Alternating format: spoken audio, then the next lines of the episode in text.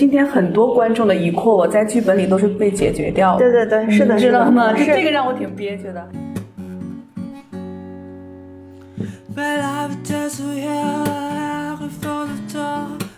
欢迎来到新的一期 Blur Mind，大家好，我是峰哥，我是简丽丽。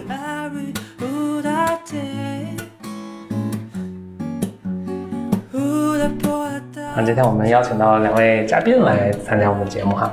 呃，因为我们最近正在网络上热映的电影是《春潮》，呃，然后今天我们特别特别幸运，就请到了《春潮》的导演杨丽娜老师，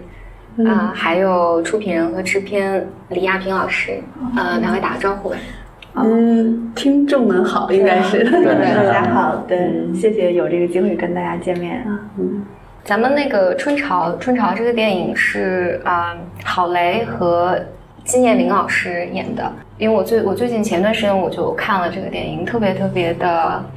打动。所以今天来的时候，那个呃，我刚刚见到呃杨导还有亚平老师的时候，就说，我就从他从这个故事里面，其实能看到很多很多中国家庭的影子。请两位先讲一下，就是电影的大概的这个故事呢。采访是说几年前，好像导导演事先拿到一个三千字的故事梗概。刚最早我忘了，应该就不是一个很长的故事大纲，是吧？不是剧本，应该不是剧本。对，咱们去金马的时候，对对对。我我理解是这是导演自己的，嗯，就是这四十多年人生的一个缩影吧。就是他从他的视角讲他的家庭，当然也也讲他对这个世界的认知，他的看法。其实主观还是很强烈的，由他表达。我真的，他最初给我看这个故事，我觉得很好，然后没有怎么思量。我们公司比较小，也没有投委会，然后到剧本阶段也一样，就是其实我大概就从头到尾就看了一遍，就看了一遍，但是真的很打动我。然后，嗯，但是我觉得这个故事确实是从一上来他就呃挺吸引我的。对你，你说说呗。就是我们在那个宣传词里边也有一句，就是我之前说。就是你推山推开中国家庭的门，可能每个人门里边都坐着一个相似的姥姥或者妈妈。嗯，对。如果这个仅是我自己一个很私人化的一个故事，那我想他今天被这样放大出来，可能也没有多少共鸣。但恰恰是因为我的创作的一个特点，就是我比较喜欢在日常当中找不平常。嗯，无论是在我的纪录片的呃范围里，还是在剧情片上，我这是我的一个特质吧。嗯，那其实这个故事，其实也恰恰现在得到的反馈也是，我记得当时是我把剧本就是给他看的时候，他也讲，他说这个剧本啊有相似度，然后给演员看的时候，无论是金姐还是郝蕾，那就是共鸣就。就很大。对，然后包括我们那个老周那个角色，男性角色，他都说这不是我老婆吗？对，然后这个也让人很诧异，对对对，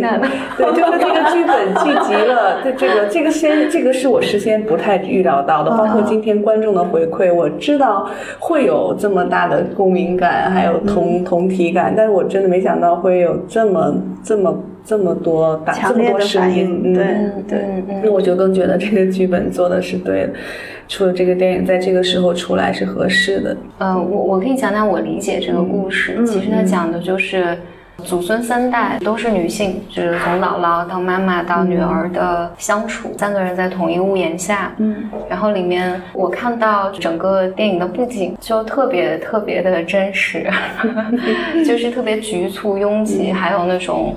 橘黄色的，我我不知道怎么讲，木质的家具，木质的家具，嗯，然后特别的仓促，然后家里堆的全是东西，觉得那个空间就是人在里面转身都很困难了，但是但是情感的张力又特别特别的大，是。那个房间真就是我们，你知道。我们结束以后，那个房间现在完全不是这个样子，全部装修，因为我们用了那个房间是我大姨家的房子嘛。哦。对，然后我们走了以后，都他东西很多东西都不见了，就被美术组不知道扔哪去了。然后他的房子经常进老鼠，所以我表哥就给他重新装了。就那个房子，对，就是但是装装完了，我大姨他们特别高兴。北欧北欧风格啊，就就觉得特别现代啊，舒服。但是那个那个很温暖的，有着人的。体温的小温度的小屋再也不见了。对，就是那个黄色的基调啊，那个地板啊，就是你说的那个调性，它是暖的。对对。虽然就是他们的关系是冷的，但是那个房间是暖的。嗯。所以我们当时在看景的时候也看过长春其他的场景，但没有一个可以跟这个小屋可以替代。对，因为我认为他也是电影里的一个很重要的角色。嗯，他是生命体，他绝对不是一个，就是一个场景，主场景。听听众可能不知道，就是如果没看过的话，可能不知道这个屋子的样子啊。我如果描述一下的话，我就觉得是比较典型的那种，呃，九十年代的那种，嗯，那种那那那个叫 apartment，那叫什么东西？这个呃呃公寓啊。它大概有个呃，有个那种小小两居的样子，对，小两居的样子。它因为它这个城市是坐落在东北长春市，然后它算是一个就是某一个大学的一个教职工宿舍楼啊，然后那个也没有电梯，嗯，走廊什么都很灰暗，这些都在电影里是有呃呈现的。然后房间里呢，就是嗯，卫生间和厨房就都很小，然后也基本上不算是有厅啊，就是不算是有厅。然后一进门，反正就算是有个桌子。自己第一次进去，我是非常熟悉的，因为我自己在西安的家就是就是我爸妈就是我从小长大那房子就是这么大一个地儿。包括冬天，东北的那个暖气，我们是冬天拍的，是十月份，对，十月份一直拍到十一月底，它里面屋子的那个温度。对我也很熟悉啊，当然这些东西你你不可能从通过视觉能够感受到，但是我觉得像演员他进到这样的一个房间之后。他们其实很容易就是就是融入到这样的一个故事的情境里去。房间里有一种特别的味道，嗯，那那个就和我小时候我家还有我我姥姥家就很像，因为那个电影一开始就是就是好多人进来，那个社区的人在唱歌嘛。嗯，我看的时候，我当时想，天哪，摄像怎么站？就很困难，是很困难，但但是。但这里面的那个金老师演的那个姥姥的那个角色是特别有能量的一个角色，就是他在整个社区里面还是一个领领导，很有领导力，很有领导力的，一呼百应的。我还挺好奇的，就是最早这个故事是怎么打动你们的呢？就是因为从我在看这个故事的时候，当然我看到的时候觉得。又特别的亲切，特别的熟悉，但同时还特别的痛苦，就是那种就母女之间的敌意和张力是，嗯，尽尽管在这个整个影片里面，就郝雷的角色几乎没怎么说话，但是那个张力和就爱和恨的那个力量是特别特别强的。但是呢，整个故事看起来不像一个特别传统的故事，就中国人特别熟悉的这种相处模式，但是它没有一个。强情节的强情节戏剧故事，对对对对对。嗯，先说导演吧，就是导演这个，因为他其实不是呃剧本打动导演，他自己其实也是编剧，就是这是他自己写的一个故事，所以我觉得可以先让导演说一下他为什么要写这个故事，然然后我再说我嗯 就是为什么脑子不清楚就去投了这个故事。你先说，你先说。对，其实我都忘了，就是时间太久了，那应该是五六年前的事吧。就是很久，因为从这个剧本，尤其是就隔了一个疫情，嗯，到现在整整有六年时间。我记得我们去金马的时候，一六年，对，然后这个电影应该是一四年左右。你想，就是反复来去，反复来去的，对。呃，其实他是跟我就是。我的一个创作的旅程应该有关系，就是我的女性三部曲第二部嘛，这是属于第二部，第一个已经做完了。前一个叫《春梦》。对对对，嗯，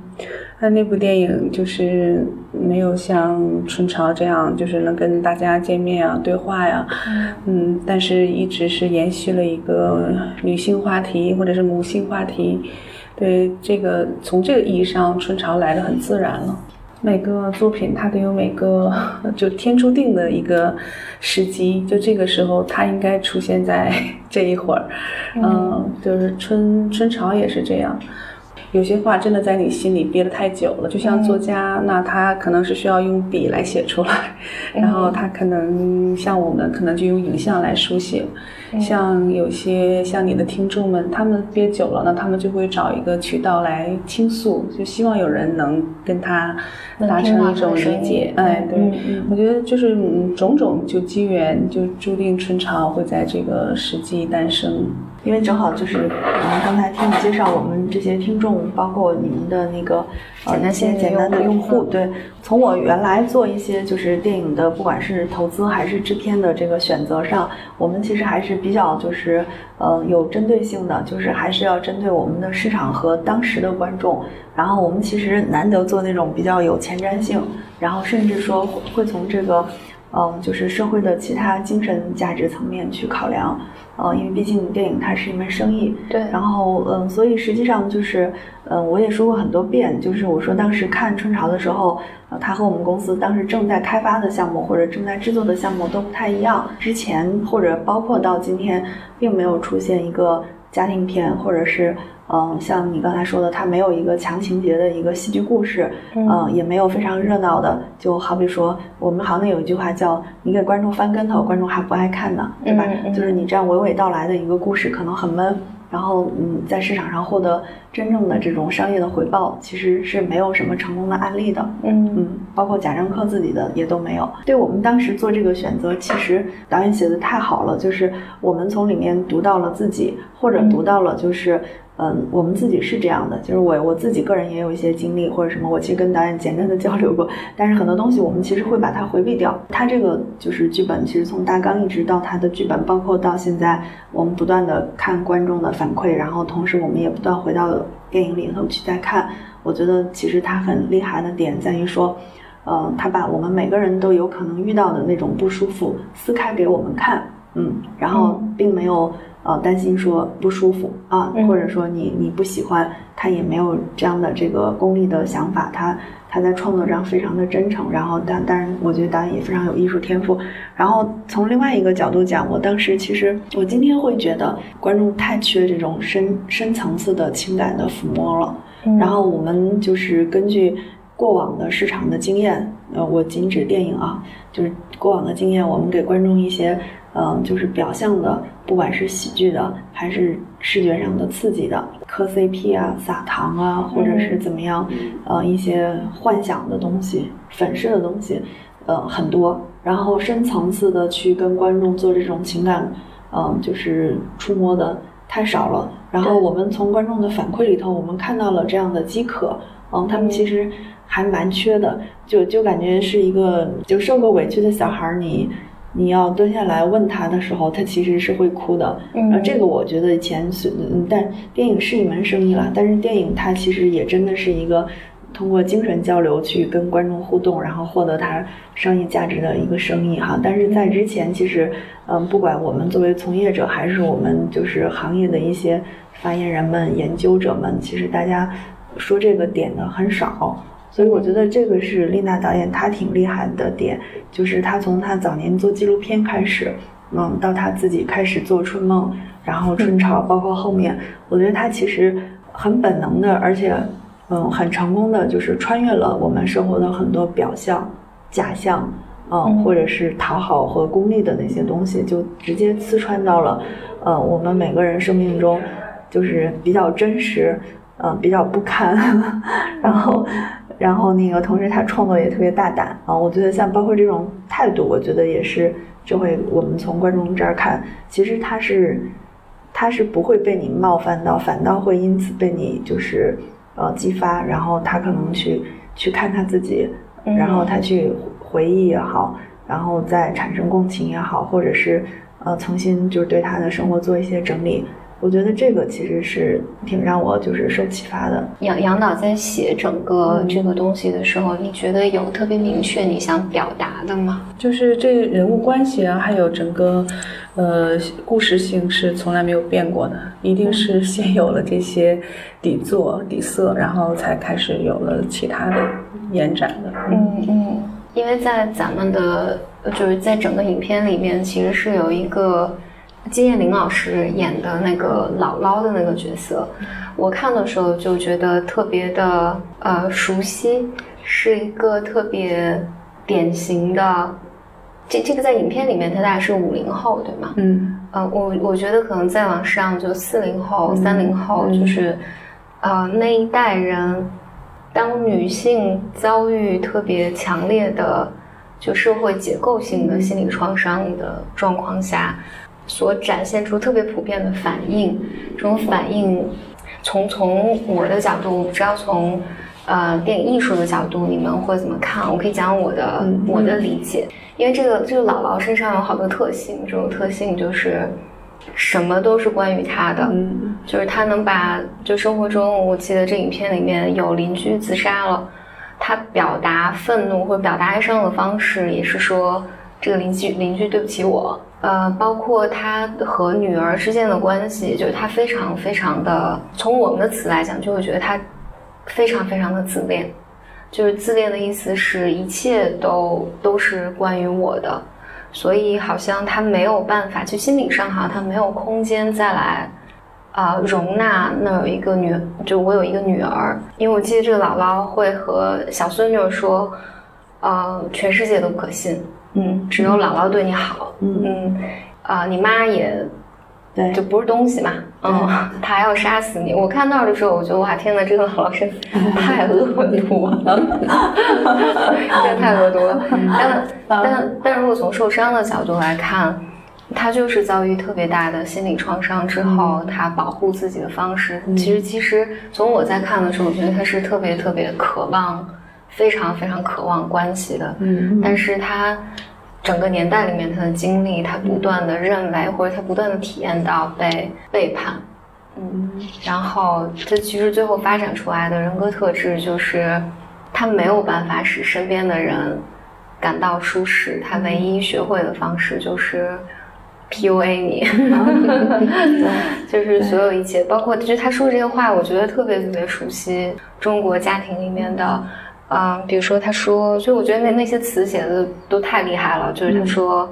反正我我我丈夫是个垃圾，反正对不起我，我女儿也是个垃圾，对不起我，全世界都呃，反正全世界都对不起我，然后只有我我是受害者嘛，然后。包括他自己会认为自己在外面的人缘都特别好，啊，到了家里就是万般不是，女儿和孙女儿都觉得他不喜欢他，对对对，类似这种，嗯，对，对，有一句话就是他说全世界男人没一个是好的，他跟孙女儿说这个话，嗯嗯。而且还当着她那个 老他他的男朋友啊未婚夫啊，对现现男友，对。对。对，而这这个这个我能想起太多形象，尤其是我记得她跟那个郝雷还有女儿，就是那女儿泼牛奶那一次，嗯嗯嗯，呃崩了嘛，呃郝雷的女儿就走，走了之后她其实就异常愤怒，嗯，所以等到啊渴望控制，然后又要去伤害对方。嗯，就你走了这件事情是，对于他来讲是非常非常可怕的。等到郝雷带着女儿再回家的时候，他就要跟孙女儿说：“你妈想当初想杀掉你，嗯，是我对你好。”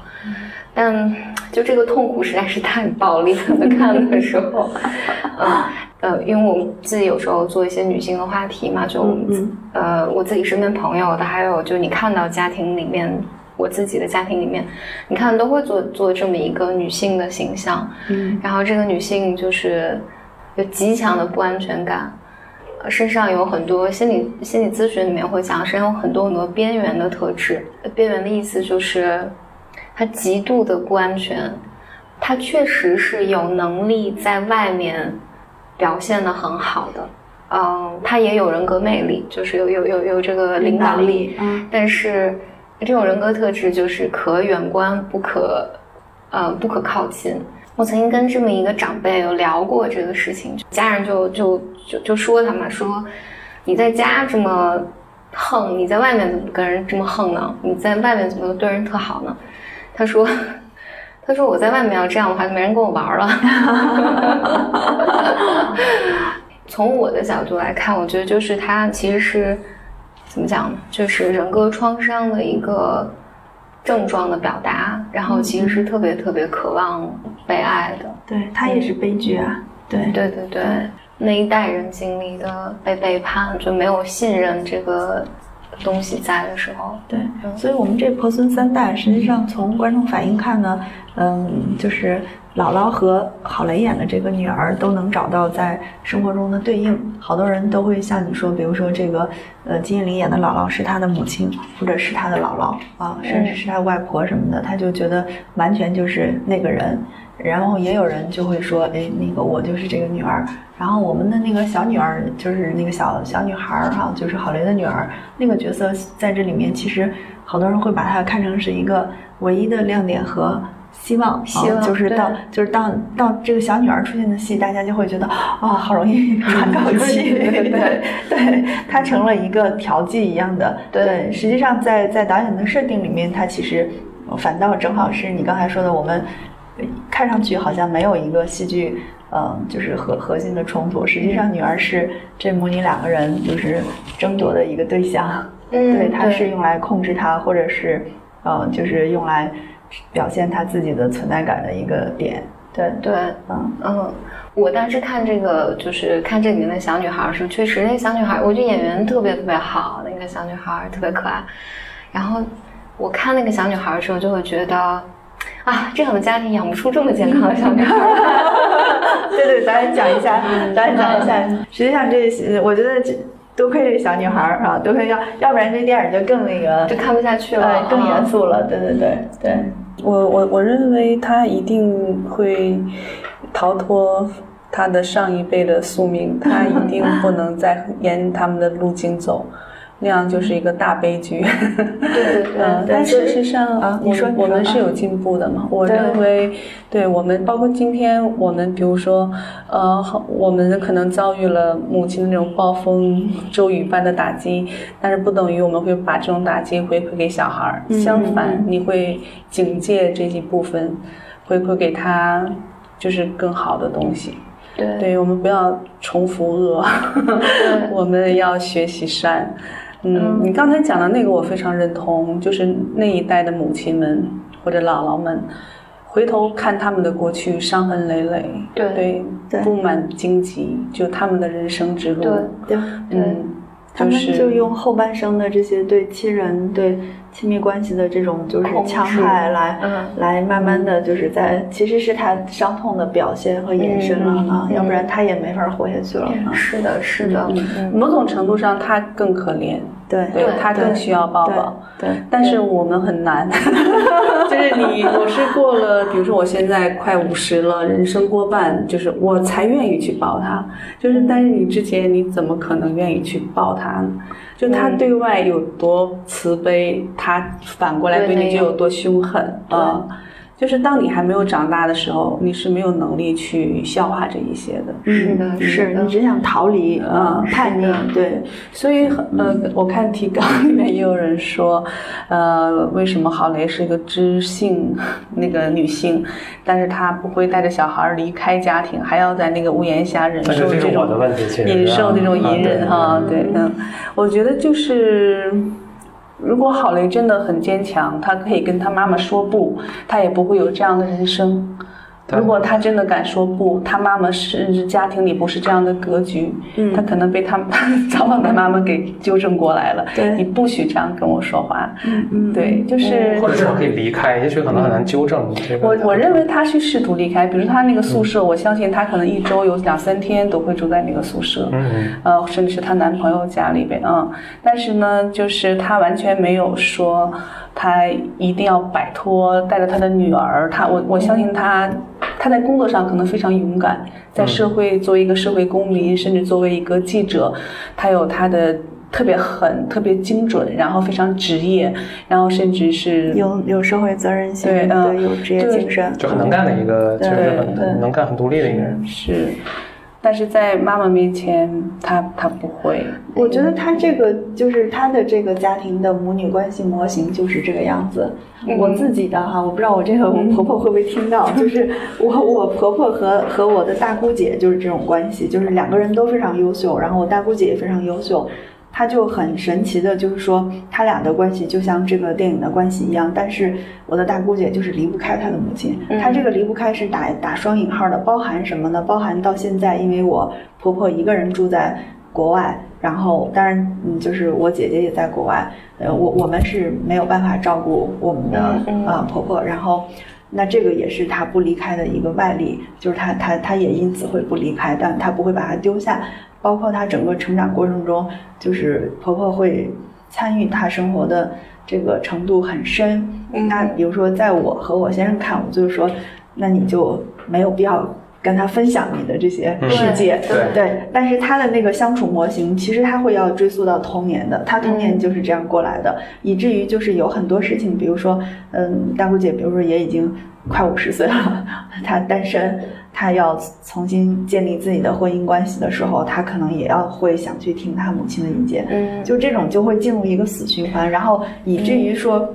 他明明知道这样做会怎么样，以及。呃，就是老人家给到他的反馈一定不是他想要，他也会因此而加深恶化他们的矛盾，但是他还会就是终此而往复。所以刚才你说的那个问题，你像我们原来就跟就跟姐姐说，你你出去住吧，你不要和妈妈住在一起。其实他也会有类似像郭建波这种，就是他很复杂，他不是简单的说我具备不具备独立生存的能力，而是说他从小。建立的这个母女关系，他就很难迈出这一步，甚至你觉得他对他有依赖。对对对，我我我倒是还挺挺能听这个。表达和说话的，就是，对，因为我们之前其实有过很多，不见得是这部电影，但是类很类似的讨论很多。就是我我也能理解，就是什么，但是我能理解又不能理解，就是什么我觉得是不是女性会更有是吧？因为像我那个家家庭里，就是嗯，同样的母亲，然后儿子可能就属于那种嗯，结了婚有了孩子都没有让双方家长见面。嗯，就郝雷这个角色。我我看这个电影的时候，但是一方面我会觉得他你走就完了吗？你你干嘛不走呢？但另外一方面呢，这就是创伤带来的，使得这个就是我们日常生活中也见了很多这种，比如说你进入一份工作或者进入一个亲密关系，这明明是个受施虐受虐的关系，但受虐者就是不走，他不是外力上不走就不能走，他就是心理上不能走。但从郝雷这个角色我看的时候，我觉得郝雷这个角色，就是他的心理发展能力，呃，就还是一个青少年，就是他心里没有没有独立，他最终，嗯，最终也没有独立。我不知道这个伴随着这个妈妈病重，就是从从这个影片里面的表达上来看，就是人人当心理独立发展出独立能力的时候，意味着。你的所有行为不不再是对于妈妈的所有的这种愿望、期待，或者对于你的控制的反应，嗯，就你可以拥有你自己的生活了。但是郝雷在这个角色里面，嗯，是没有拥有自己的生活的，就他的一切都是对母亲的，无论是恨意的表达、反叛的表达，还是顺从。恰恰是因为人在施虐受虐的这个关系里面慢慢长大的。这个过程里面，他体验到痛苦感，他要去分离的那个过程里面，就分离是个结果，但分离这个过程里面，人是需要很多很多的支持和爱的。嗯嗯，其实大量的人会在这个过程中来寻求心理咨询的帮助。嗯，这这个就是一个过程，所以我我其我其实觉得你就是这咱们这个电影其实也是一个对于。呃，这些呃，就像我们一样，就有有这样家庭或经历这样的事情的人，在看到他的时候，你就能，呃，就能得到力量和支持，能够看到，就我的痛苦能够，对对对，我的痛苦能够从中被理解，嗯嗯，然后是是从这些的力量里面，我能慢慢学会。啊，可以和母亲分离，因为在这里面，这个就是咱们春潮的电影里面，还有一个，我觉得有一条线，就是呃，就是刚才亚萍说的，那个姥姥和妈妈对于孩子的争夺，这个想想其实特别可怕。姥姥挤掉了妈妈的角色，呃，你的孩子是我的孩子，不是你的孩子，你的人生不是你的人生，是我的人生。嗯，这个我觉得是在。呃，亚洲文化文化下，我觉得不只是中国，亚洲文化下，嗯特别入侵的一种文化方式。我能想到，我可以分享我自己的故事，就是我我姥姥跟我妈妈在，就是也有类似特别类似的竞争，在这个竞争里面，就是是拿我的体重来竞争的。呃，一旦我我小的时候，我妈那个，比如说要出差，然后就要把我放到我姥姥家。我送送我姥姥家第一天就先给我上秤，然后在我姥姥家待待多久，姥姥就每天塞我吃东西，吃东西，吃东西，然后走的时候称啊重了四斤，然后这就是我养的好，然后我妈就会对这个非常非常愤怒，啊，我妈就会告诉我不要吃，嗯，不要长胖，你是不能长胖的。就我的体重这件事情，就会变成他们两个之间特别大的控制权的争夺，就是到底谁能决定我吃多少。我我我姥姥经常说这种话，就是别人都对你不好，只有呃只有姥姥，只有姥姥对你好。呃，我就记得小时候，我姥姥经常念叨一个事儿，就是，呃，我姥姥带我去，她那时候还上班，就是骑车载我去上班，然后我就在后面唱嘛，唱什么世上只有妈妈好，我姥姥说不能唱世上只有妈妈好，要唱世上只有姥姥好，然后我就一路唱一路唱世上只有姥姥好，这是我姥姥就是多年来念念不忘，就老要念叨，这个就是她内在的特别大的渴望。我考高中的时候。我姥姥就说：“你不要考高中，你考……因为我姥姥家住在我们市的卫校，卫校家属院。我姥姥就说：‘你考卫考卫校，考中专，就离我不要超过几步远。’然后脱离他的 WiFi 范围。对。然后我要上我要上高中的时候，就是我上到高中，他就特别失望，然后非常失望。就我住校就觉得，然后考高中，他就说：‘你不要就高中，你不要考大学，就是。’你就考我我们那市里的什么学院，所以就一步一步。后来我出国了，他都特别的不满。所以在他的那个观念里，就是所有的孩子子孙离我不能超过一碗水，就端一碗水过来不能量的距离。他内在特别，就是他这一代人特别特别典型的烙印吧？对，特别典型的这个姥姥一样。嗯，对我姥姥就是一个。在外面特别强的一个女性，然后她的那个经历和这个金老师演的那个角色特别像，她就是要嫁一个，她当时一定要，她就跑到城市里面立志要嫁一个贫农。但是我姥爷骗了他，我姥爷是地主。但我我姥我姥爷是一个地主家庭，就家庭的征战就从来没有消失过。我姥姥就觉得她的一生都在被背叛。就这里面，就金老师演的那个角色，所有的话都是我姥姥的每一句话。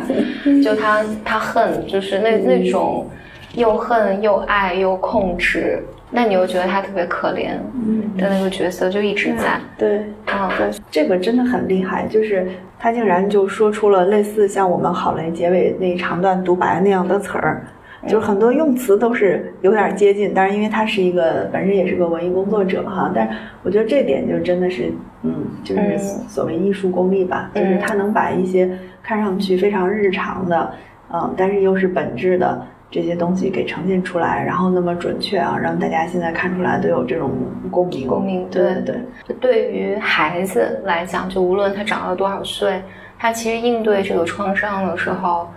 都很困难，很困。就是你在你在这种环境下，其实很困难建立相对。健康的自我，因为在这样的妈妈之下，你一方面觉得自己很糟糕。一方面，你又要处理内在的那种恨意，呃，其实是特别特别痛苦的。然后，我觉得在亚洲文化下，你又有一个就是你要孝顺母亲的这个道德感的压力在。嗯。所以，如果这个孩子在这种家庭下生长，尤其咱们这故事设定里面，好赖还是一个独生独生女，我觉得这个就太惨了。如果她有兄弟姐妹的话，我觉得会好很多。嗯嗯。等于她一个人承担了。呃，这些创伤就代际的创伤，对于他来讲，他离开妈妈是很困难的，因为嗯，多半情况下，这样的女儿，在这种从心理层面上来讲，无论她有多恨自己的妈妈，其实她都会很害怕，如果我离开了妈妈，妈妈会死掉。就我不知道这个呃隐喻上的死掉，就是因为这些这些妈妈们，因为她很害怕你离开嘛，嗯就算我咒骂你，但是女儿其实内在也非常清楚妈妈内在的那种呃破碎。对于妈妈来讲，如果失去了女儿，妈妈真的有可能就是，她也会威胁自杀，也会就是要死要活，就是这这些都会有。所以对于女儿，就对于孩子来讲，就受虐的那一方会感受到。我是无法离开这个关系的，无论这个关系多糟糕。嗯，对，就是我觉得你们从心理学的角度，就是可能真的会有很多解释，但大部分人是没有心理学经验的。他即便是受虐者，即便是他知道，他他也不能很清楚的来捋顺自己到底是怎么了，为他的困境在哪里。对，那就是从从最常规的一个角度讲，那就是说，所有的亲密关系里边，有选择的还是多的。比如说你的。丈夫对吧？你真的过不下去，你可以选择，但是母亲、父亲这个是没法选择的。对，嗯嗯，对，嗯，这个是 一个挺悖论的。对对对，所以我觉得我们电影有一个贡献哈，就是 我觉得这点就是，即便我在商业上不成功，但是我觉得在这个观众里面，我觉得的贡献在于说。这个矛盾，我相信它是非常普遍的。这种包括你刚才说的痛苦，它也是非常普遍的。然后大部分人如果就觉得他苦痛苦到了一定程度，他就放弃去解决了，就放弃治疗了。某种程度上是一种自我欺骗或者是掩盖。他其实，呃，我觉得这样的这个人生，其实某种程度上他也是是是有漏洞的。但是大家可能就不再去关注这个问题了。那那有可能会造成说。呃，我从我上一辈那里得到的一些生活的模式、情感表达的模式，甚至这种伤痛的应激反应，会延续到我的下一代，甚至我的工作环境中。那这种实际上真的就是你人生的漏洞，对吧？我觉得这电影就是让很多人开始去讨论这个问题。我周围很多就是熟悉的人，他们看完之后，他们跟我主动分享，嗯，他们生活中的这些不堪的一面。嗯，在在此之前，我都会以为他们生活的特别特别 幸福。对，包括也是因为我跟导演，我们俩就是有机会一起做这个电影。有一次，我也跟他讲了我小时候的一些经历。我觉得像这些，嗯，是是这一类的，就是。影视作品，他对这个社会的贡献哈，因为我我们今天到这里来做这个呃聊天，然后知道有这样的呃就是社会心理辅导的机构，然后包括有这样就是相对来讲是跟我们来触碰心灵的聊天儿，我觉得这是一种存在形式。然后，但是嗯，即便像是我跟导演，其实我们。也都还没有说能够在生活中，我们的生活质量能够到这样的一个级别，然后我们会呃有这样的一些呃服务的这种意识啊，就是寻求服务或者寻求帮助的意识，更别说更多还是在生存面啊，他对他精神上的非常非常多的一些，甚至到病态的一些问题都都是忽略掉的，被忽略掉的，也得不到对话，也得不到安慰。对，所以我觉得这个电影可能从这个角度会。呃，如果能有一些反馈的话，我我我自己就觉得还挺好的。嗯，对我我觉得这个会的，因为因因为这里面描述的你的痛苦感是特别特别真实的。因为我我们自己在做呃，无论做电台也好，还是做简单心理也好，就是呃，其实很多人人们被这种创伤困住的时候，都会认为只有我一个人在面临这样的状况。多半是因为我自己很糟糕，就甚至我觉得，比如说面对那种声音说：“哎，你怎么不离开啊？”我我我，因为从心理层面上，这里真的是很难离开的。对对他们来讲，呃，他就会更会觉得是这个事情是问题，对，是我的问题，嗯呃，是我我应该因此而感到羞耻。就这些人会更难去求助。但我们能看到的是，当这些难令人难过的东西被展开的时候。啊，被讲述出来的时候，大家能从这里面得到很多的疗愈。这种疗愈就是我的感受被看见了，而且很多人和我是一样的。嗯，嗯，然后这就是一件很困难的事情。嗯嗯，我觉得这个就能给他们更多的力量，呃，向更好的方向去走。嗯嗯嗯，我觉得电影就是我们做电影的意义也就在于此嘛，就是还是。除了可观性、欣赏性，还有它的精神性嘛？否则它就太单薄。对对，是。我我我还挺想挺想呃问问导演，就是最后就是最后，因为给这个姥姥的角色设置了一个她呃生病了，嗯嗯，也不知道能不能好好起来，嗯呃这个。呃，这个是怎么考虑的？你也从心理层面来分析过是吗？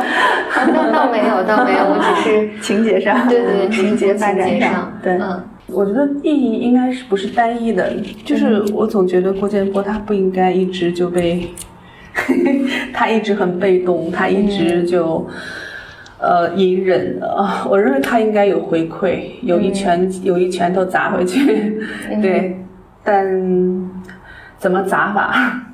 对，怎么能让姥姥倒下？那这个我在我其实我在心里面可能无数次的都把姥姥干倒了。嗯，对，这个这个你知道，如果你们心理学你们也知道，就是他肯定不是一个，他如果一直忍忍，我我认为没有纯粹享受的那种受虐狂，我不相信。对，嗯，就他一定是也是想说不的，对。嗯。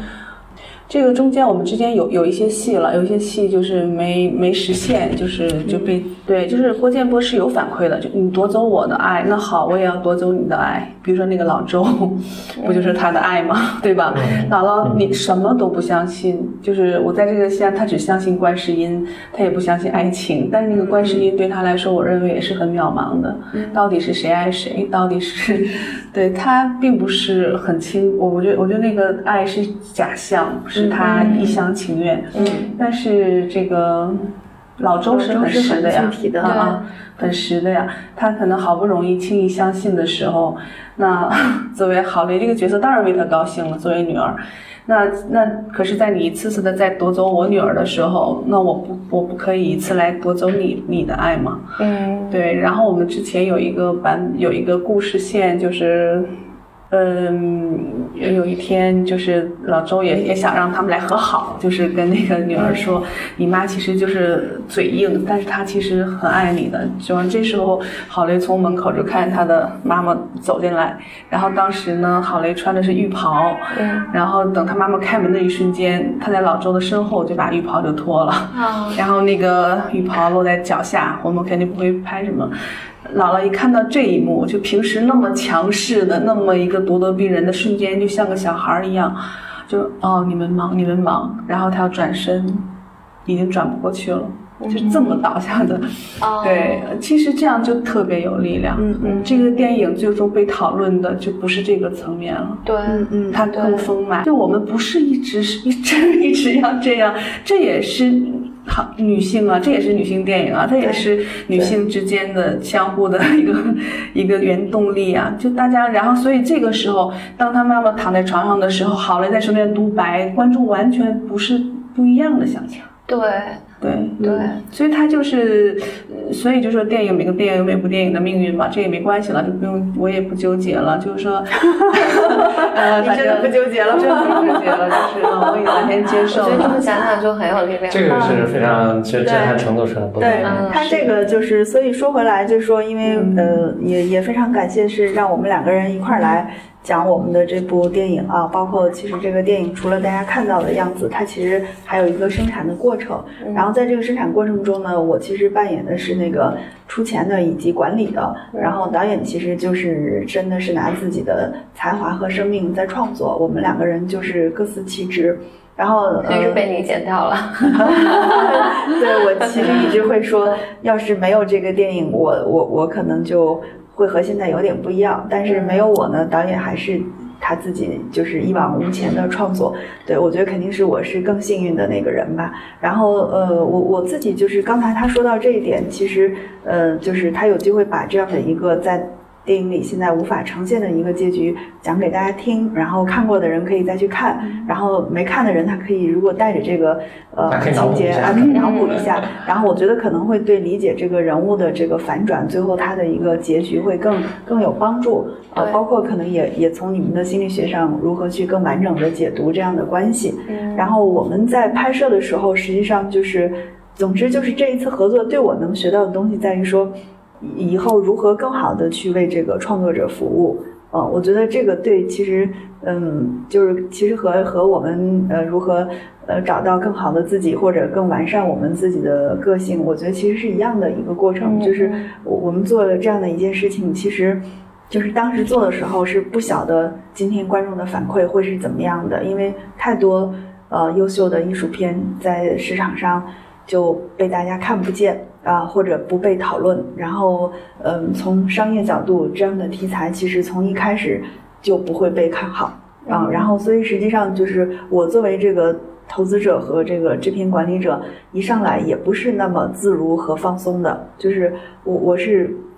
不知道我的这个呃任务有多呃难做，也不知道我的这个将将来的这个果实它会有多么丰美，实际上是没有这些期待的。所以在这个过程中，其实是一个边做 边看，当然回头看也是个学习的过程。然后，嗯，其实我也无数次想象过我们这个就是结尾的。那十几分钟啊，就是如果是个其他的样子，它会是怎么样的？然后可能以后如果再有机会，呃，投这种电影，我我觉得可能我我会更强大一些，更强大一些，我会更放松一些，也会给导演就是他更多创作的自由。对我我觉得嗯，但是当时实际上我觉得我。嗯，至少没有能力去帮助导演去完成他想要的那个镜头。不提了，不提了。对对对，挺好的，现在已经很好了。现在也挺好的。现在已经。我我我我觉得现现在的几位里面，我看的时候会感觉特别好的一点是，呃，因为平时就是国内的片子，无论是呃电视剧也好，还是电影也好，就是倾向于是一个和解的结局。嗯嗯嗯。啊，但。但实际上，在真正的生活里面，可能百分之九十都人都是无解，是无解的。对对对，这个生活就这么进行下去了。呃，那我我从我们的角度来看，无非是这个人如果他心里呃他有机会心里变得更独立，他可能能离开这个家庭。那很多人其实就被困在这个关系的斗争里面去了。我我其实看这个现在这个结尾的时候，就我我觉得还挺好的。没有粉饰太平，嗯，但但就刚刚导演说的那个，就是力量感，那个力量感，那但那个力量感，我觉得就更明确的能点出，呃，母女之间的这种竞争。因为我我记得我一个朋友其实这么跟我讲过，啊，他说他妈妈很漂亮，然后呢，其实这个这个女孩也很漂亮，但是从小他妈妈就跟他说，你没有我好看。就是他一直到三十多岁，他们俩路过就是街街街边的一个那个橱窗，呃，可能就有有人夸他女儿漂亮吧。那人走了之后，他妈这样经过橱窗，就趴在就从身后趴过去看着橱窗说：“嗯，你看你比我差远了。”就是就是，呃，你很难想象，但但是我就很多母亲在表达对女儿的。嫉妒，但这种嫉妒无论是通过性的方式来表达，还是就是你的性魅力这件事情的表达，还是你也要受我受过的苦，就是你凭什么不受我受过的苦？就你也要进入糟糕的婚姻，你也不值得被爱，就是这种东西是在你也不值得什么好的东西，就是这种是在生活的各个层面去表达的。我觉得就特别像咱们的这个呃这个电影，就是。虽然它没有特别强的暴力的那种冲突，但是那种内在的张力和那种冲突是密密麻麻的。对，所以你刚才说的这个点，从我的角度理解，我觉得其实任何一个人和他人的关系，包含亲亲密关系以及和社会其他人的关系，其实最后都是自己跟自己的关系。对他跟自己的关系是怎么样的，他会投射到他和女儿的关系，他和丈夫的关系。所以我觉得这这个最最终就是他说奇葩母女特别多。我觉得，嗯，就是关系中肯定他有一个主导者啊，有一个主导者，然后这个主导者他自己的问题是怎么样的，他就投射到了他们的这个关系上。对我我们可能没有遇到过这样关系，我们就会觉得这个非常的奇特，但实际上奇特的不是这个关系，是那个人。对对对。我想想追问一个问题，就是那个里面那个老周是吧？那个那个中年的中老年男性的，是那个婆婆的未婚夫，他应该是塑造的。我的理解是一个还就相对健康，正常。他太健康了。对对对，他这么健康，这是我很多作品中我都无法理解的。就他这么健康，他怎么会找这么病态的人去跟他结合呢？不，但是他的那个病态，就是你可以有两种解释，一种就是他也享受这个受虐的部分，就是那个老周是吗？哎，对。另外一个就是他，他看到姥姥，他可能看不到姥姥很虐的部分。他作为同时代的人，他看到姥姥也都是菩萨的那一面。我我觉得你的。问题很有趣，就是对，我有印象特别深的是，就是当时他们要白天行洞房嘛，对对，然后一坐下，然后这姥姥就开始哭诉，怎么开始讲？如果是我的话，我说 你就走了，不是，然后。给俩代人，我我就不能再跟这个，所以我可以采访你吗？我不能跟他再有关系。所以，所以你你的人际关系是怎么样的？你是单身吗？哦，没有，我们俩是夫妻，我们俩啊，真的。所以你们很幸福嘛？是不是？嗯，就是我，我觉得，呃，或者我明白了，就是你很健康，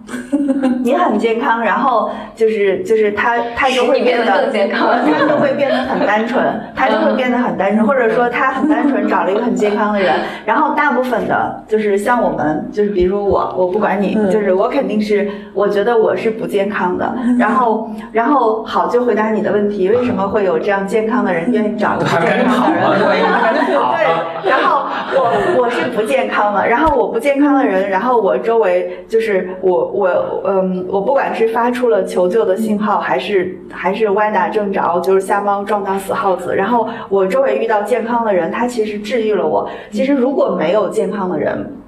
嗯，就是我觉得这个也是关系的问题。就是我我我记得有一次，就是对他，其实我对我的一个女性朋友吧，她就讲说，她和她。呃，现在的这个这个这个朋友男朋友，他说是，嗯，就是经常经常是他有病。呃，那个人有药，就这是他们俩人的关系。然后那那个人就是一个 A B C，一个阳光大男孩，非常非常健康。然后我我我会觉得不是说非得是同类找同类啦，就是在在这种两性关系，母母女父子这个是没得选的。然后但是但是在这种就是两性关系里面，就是不能只是健康的和健康的在一起。但但我我可能我还是想想，但是我在想，比如我我如果不管我健康不健康，哪怕我不健康，对。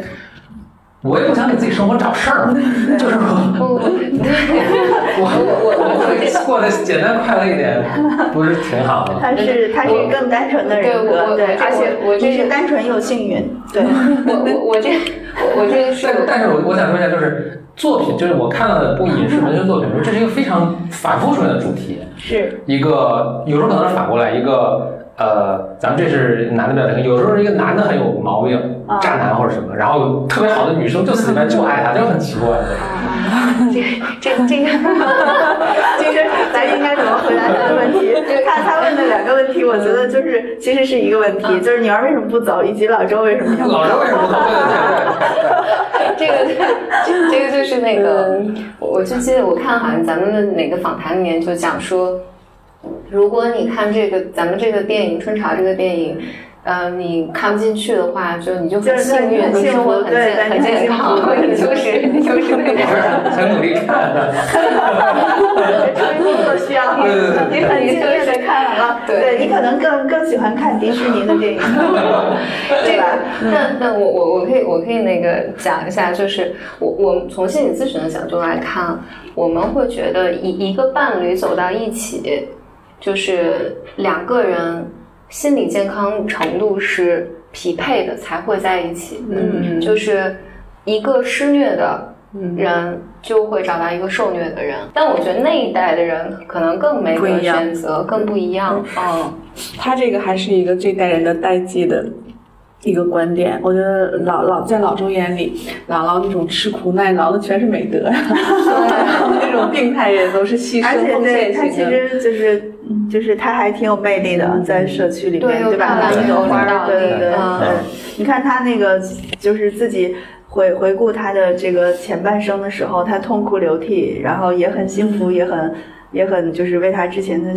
人生感到遗憾，但是老周也痛哭流涕。嗯，就是我们删了很多他俩的戏，把姥姥很多戏都删掉了。对对。呃，他开始信任老周，把把存折就是交给老周。后来就说老周偷的存折，就很多斯德哥尔摩的那些。然后后来一个那个姨姥姥就跟他说：“你这修行了半辈子，三十年都没有那个在佛教里面，就是你已经到达了很高的一个境界了。你就因为这个老。”头儿完了，姥姥老头老姥姥又听听见，他就觉得啊，那我跟老周就要要断了。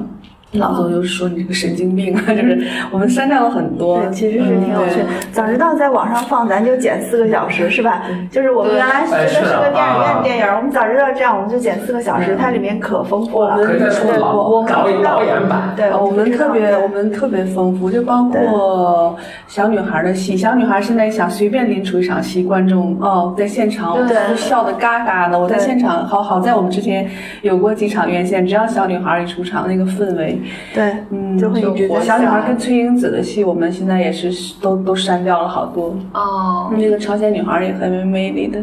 嗯嗯，这人物关系挺有趣的，就是对，他又不是呃，又不是特别世俗的，但他又是逃离世俗之外的。就包括你刚才说的，就是这样的家庭为什么会有这样的女儿？实际上就是，我觉得首先就是郭建波已经和他母亲不一样了。他虽然看上去呃和女儿比较疏离，或者说在母亲的控制下。呃，和女儿变得更疏离，包括有比较、有竞争，但实际上他跟女儿之间相对还是一个平等的关系。还有就是，你看女儿的这个所处的时代和环境，哈，就是她她在学校里，包括她有真正的朋友。嗯，我觉得像这些东西，其实都会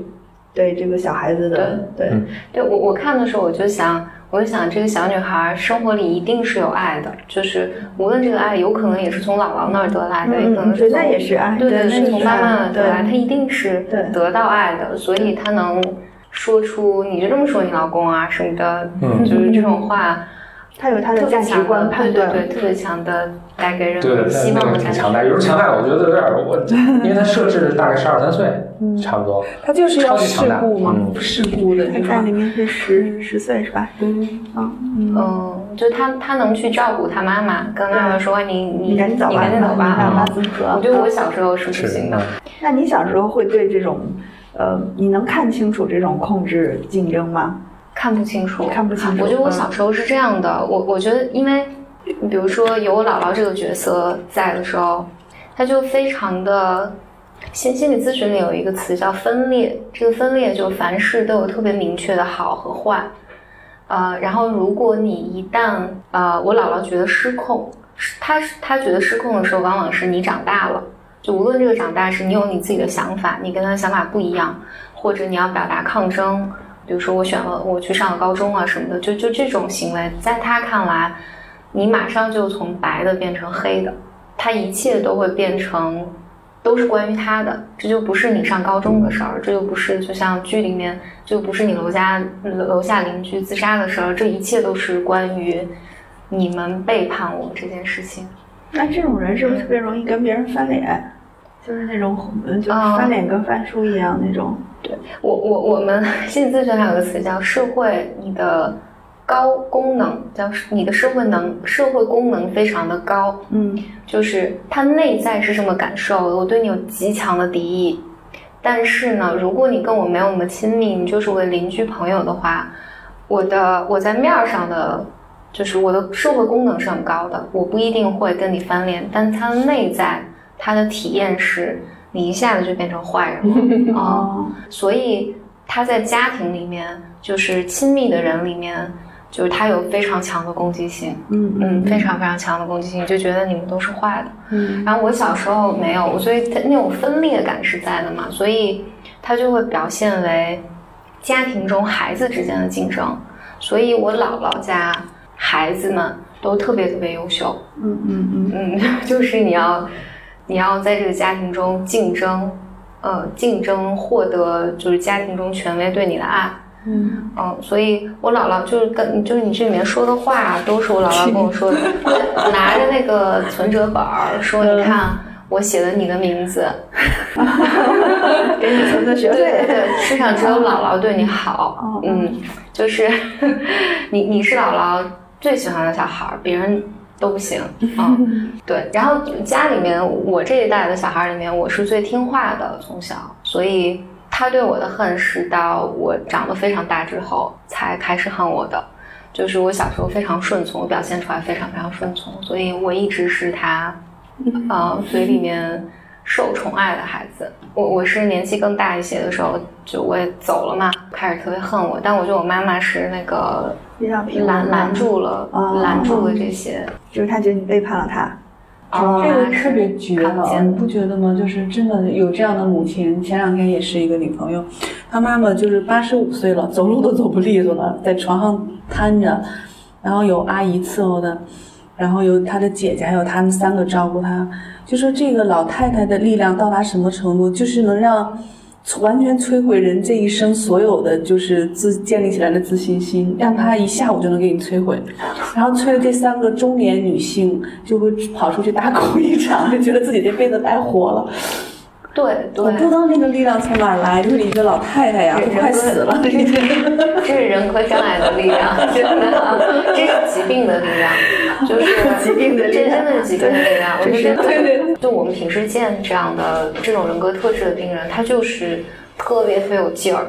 就是他那种劲儿就是大到我我我我最早我我头几年在呃我在大学工作，在大学，如果哪个学院出现了一个。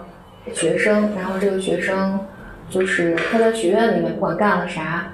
一波一波一波的，就是能惊动，比如教务处惊动我们，然后我们还会因此组织督导，就很多人都被发动起来了。这个人的人格是一定是有人格障碍的，某一种人格障碍，就劲儿不会特别大。嗯嗯嗯，无论让你很兴奋还是很那个，就是我们说那个折腾呗，对，能折腾的人他就有这种，对吧？特别作。哎，那身边的人不少，是 是是，而且就这种人，他在社会上还会特别有魅力。对对对，你说太对了，他特别有魅力。你说太对了，但就是他的电影让他有魅力。对，所以我觉得我们电影就是，嗯，他他用一个就是一组家庭关系，就是他把刚才所有说的，不管是现象，就是表象，还是内在。嗯，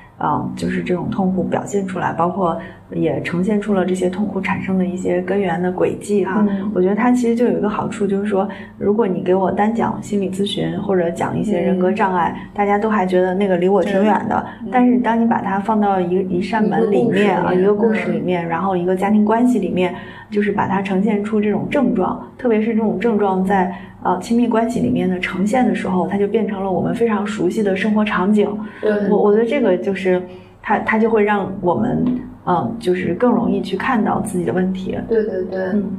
嗯，就刚才我记得你你有说，就是一个人他建立什么样的关系，结合他自己内心的痛苦感是有关的吗？人会不自觉的把自己内在的痛苦痛苦感投射出去，投射在我和别人的关系上。嗯，但是其实重要的还有一点就是，当我投射给你的时候，你是可以不认同的。当你认同他的时候，你就会觉得我自己很糟糕。就像这个女儿，如果认同了她妈妈，就是这个呃好的那个角色，如果认同了金老师的那个，你你你不要脸，嗯，你就特别烂了。如果他认同这个的话。就会是郝蕾现在的那个在剧中的那个角色，他使用自己的人生来和妈妈对抗。嗯，但如果你有能力不认同妈妈的这个，我我若不认同妈妈觉得我烂，我就真的烂。我能够从外面发展出好的关系，让我自己感觉好的话，这个是核心。对对对对，这个问题其实就被解决了。被解决了。嗯，我觉得其实这就是有可能像这种科学就心理。咨询之类的能够帮助到普通人的地方，他可能会用一些自己比较熟悉的方式或者比较本能的方式来解决问题，但实际上他可能就正好掉到了这 掉进了这个坑里。对对对，这这个就是平时我们我我我我在微博上经常收到好多那个来信，有一些人其实大多数就很很多来信嘛，就是呃都是一类问题，比如说我有一个特别糟糕的导师。呃，我有一个特别糟糕的老板，嗯，我有一个特别糟糕的妈，或者等等等等。我我就一直想要传递的就是，你要知道这是他的疾病在和你说话，你是可以不认同这个东西，你不能跟一个疾病去，或者你不能在一个疾病中去建构我是一个什么，我自己是个什么样的人。嗯嗯嗯，对我我还有我还有一个问题，就是因为最后的整个那个电影是，嗯。结尾是水漫了？嗯，这个水是什么意义呢？我这个水，我我觉得其实我我们从无论是院线放映啊，还是从现在就包括在那个弹幕上，我都觉得就看的挺有意思的。就是我觉得大家所有人的解读可能都呃，比我自己要设想的要更丰富、更多元化嗯，就是看到很多人提到说是子宫更开放，没问题啊。说是羊水，说是情欲，然后说是三代女人的生命的河流，然后也说呃柔软什么的。我我认为都好啊，就我真的不想特别具象的，就是一定要认定它是一个怎样的一个方向。嗯，有的时候我觉得这就是反馈观众对我的反馈的那种幸福感，嗯，就是我是很享受的，对，嗯，在这方面至少的导演得到了满足感，是是是，嗯，还还有一个我觉得影片好像没有交代的是那个两次出现了那红颜色衣服的女女性，嗯，这个是。嗯，这个我认为他某种程度上也是郭建波这个角色他心里的一个内在的反应吧。嗯，他肯定是超现实的，或者是不真实的。嗯，那其实，在他的人生的就是这个路径当中，他长到今天有今天的生命状态，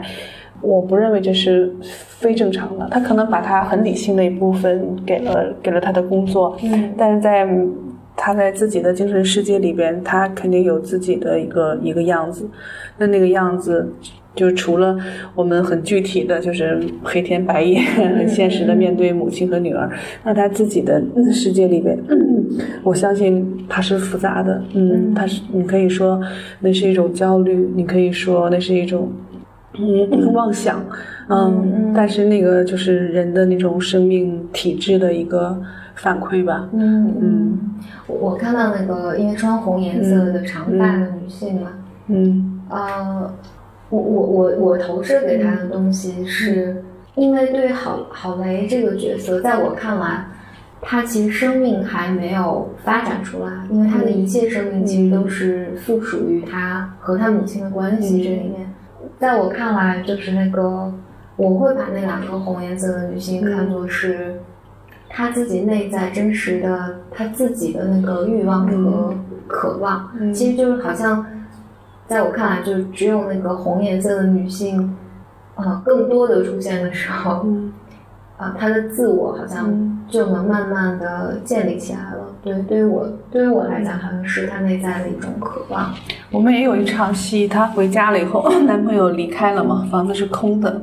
然后那个红衣女人就跟他真的是面对面的。其实这里边很多超现实的部分也都剪掉，嗯嗯，就是他俩是无声的，但是他们两个透过一个树，然后但是那个就是想去触摸，但也摸不到谁。但是你可以看到两个人的那种交汇，嗯，这个就比较实。如果这场戏要建立的话，那观众可能就有就明白了，比较清楚啊。这个可能他是他是他也是性，他也是郭建波自己，他在照照应的是他自己，对，嗯。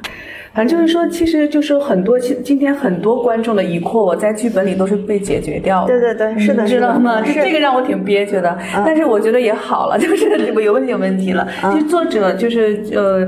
呃，就包括我昨天也听了一个深交的他们对谈哈，就是对这个剧文本上他们有一些解读，嗯，对。但是其实那些都是我在文本上都解决掉的，只是现在就是呈现的他会我我所以就是当时他第一稿剧本给我就是很长嘛，我当时就说。嗯，叫我记得我说的挺清楚的，我说这个，嗯，很很牛，不好拍。嗯，其实也包含这个，就是包含就是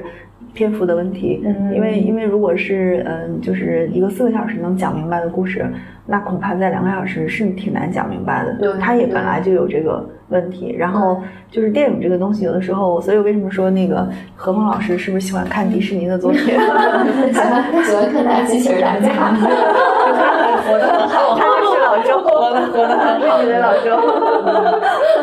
对，很幸福嘛，就是这种人生就很幸福嘛。他他他没有他没有这些创伤，没有童年创伤，所以他我我觉得他会有其他的创伤，但他确实没有，就他和我的创伤非常不一样。嗯嗯。然后所以就我们俩做 B M 这个呃，因为我们去年做了一季，大概做了九集，就讲女性。嗯嗯。啊，我觉得这里面就需要有男性的声音嘛，所以我们俩聊跟女性有关的创伤。他就被听众骂的特别厉害，属于那种站着说话不腰疼的人。没有，我跟你说，生活中这种幸福的男性都是这样，我老公也是。然后，确实，我觉得在男性、女性，包括你看来做心理咨询的，绝大多数都是女性。我觉得女性好像对呃对自我就是敏感。对，所以你刚才说那个你们关注女性痛苦，我我非常有有感受，嗯，我非常有感受。我我今天早上在，因为呃前两天有一个媒体，他是通过那个。嗯，就给我发一些文字的这个问题，让我就语音回答他就好了，不用出面。然后其中有一个问题，他就说：“你们那个作为女性创作者，你们的困境是什么？”因为我特别认真的想了这个问题啊，我说我们到底有没有困境？然后我我自己从我自身的这个经经验看，我觉得我们的困境就是来自于你你在你之所以从事一个创作的工作，而不是一个类似嗯销售啊或者是一个。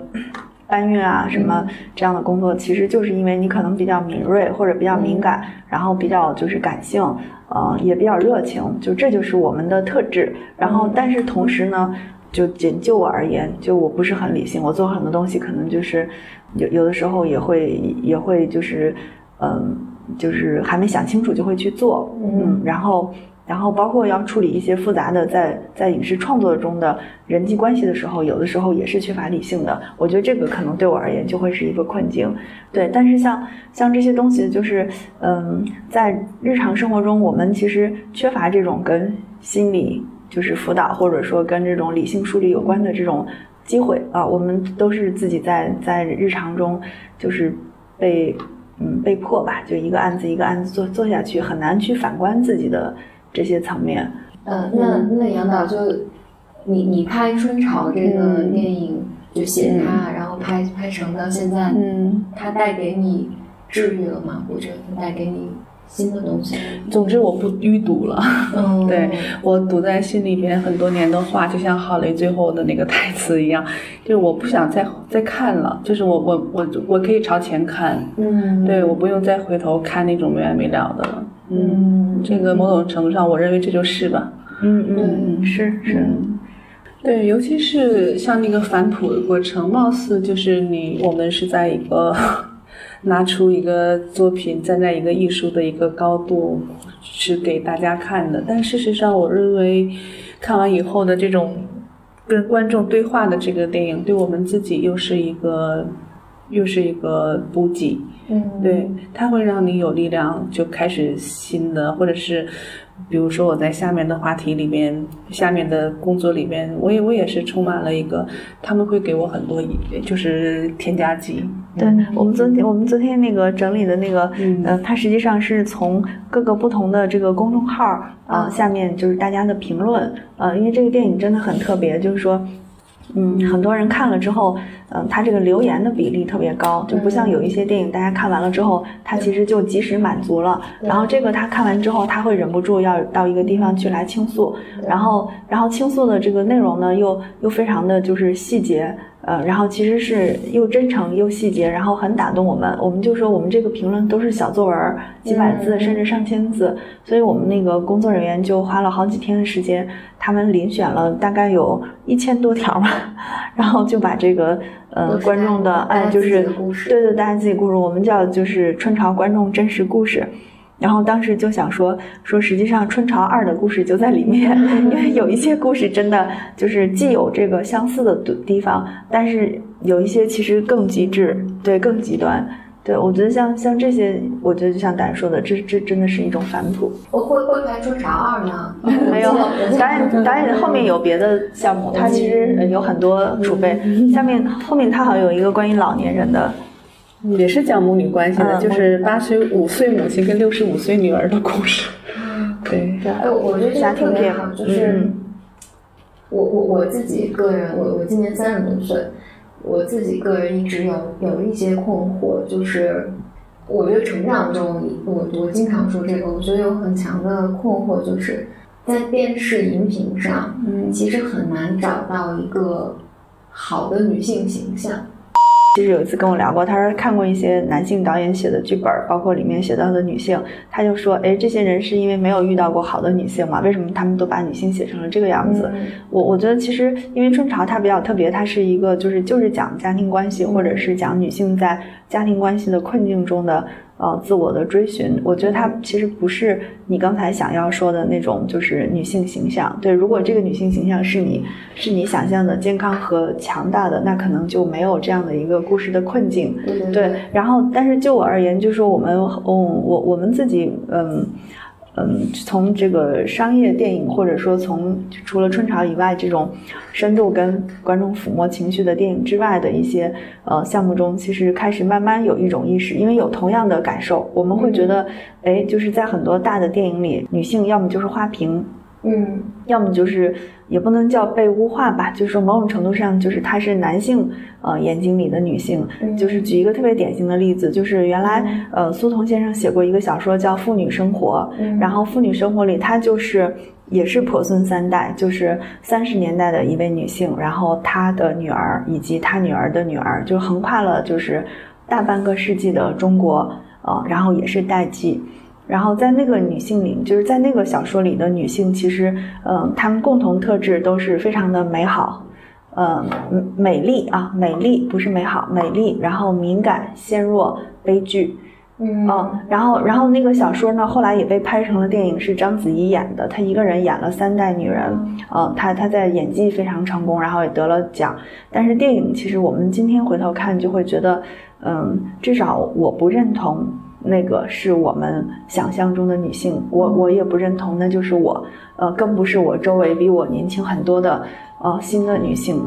我觉得其实可能以后会有吧。我觉得这个跟整个呃社会的文化，然后经济的发展、情感交流的表达方式都有关系，也和这个女性创作者在主流的。就是创作语境中，他的地位和他的视角有关系。就是为什么有那么多呃，像今天就是像囧妈呀，或者是像呃宁浩的电影，他们会呈现中年男性的。就生活的一些危机，同时他们是正面的，那是因为他们是那个发生者啊，他其实没有看到他妻子的困境，也没有看到他女朋友的困境，所以他没写。但是我觉得，如果有女性的创作者愿意做这样的事情，其实，嗯，女女人当然不仅仅只有痛苦了，她的确会比男性更容易捕捉到那个痛苦，也更丰富。对，但是也更丰富，她也会更呈现更多呈现出别的东西。我觉得这个其实正好也是，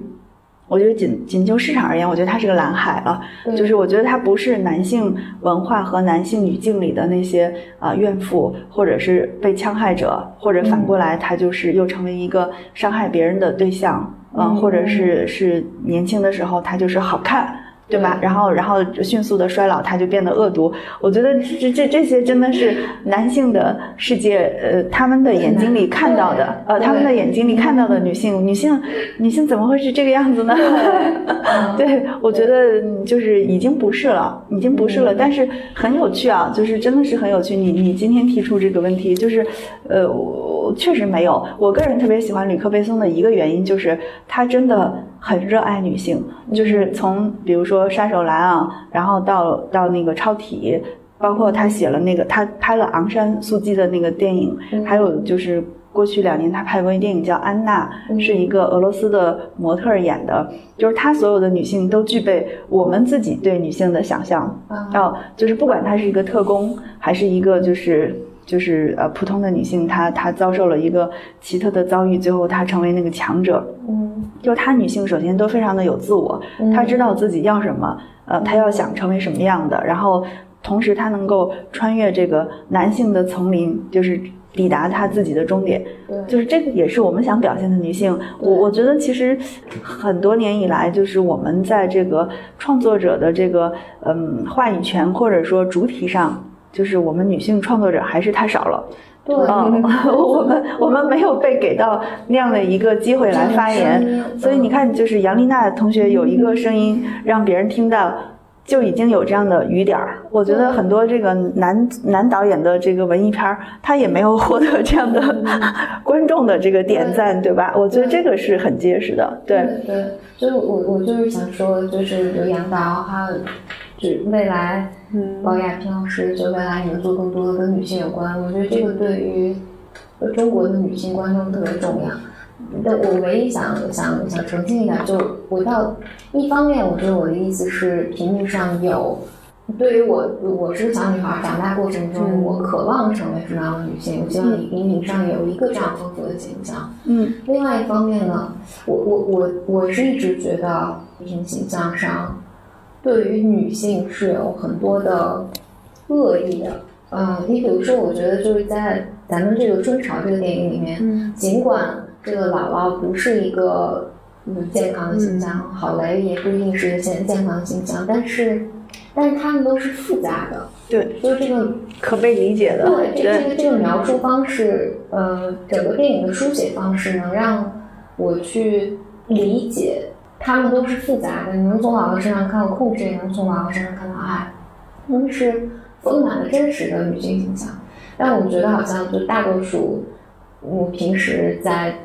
镜头上看，就像你说，要不然是花瓶，要不然就特别恶毒，要不然就特别不可理喻。我就对女性的那个理解就是太少了，嗯，对，就是因为那些人就是从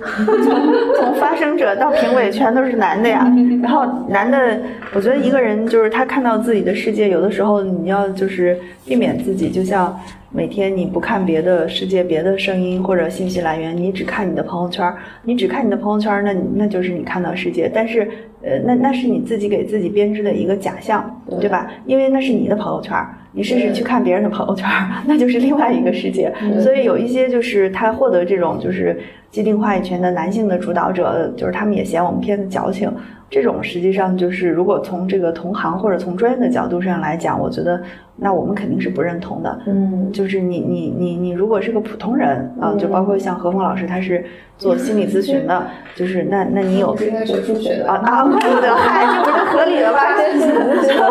对呀，这不是就合理了吗？对你，因为你是学数学的，所以你这样说我理解。那如果有一些人，他就是做这个跟人类的精神世界交流的，而且还号号称。称为人师的人，他在说这个电影矫情，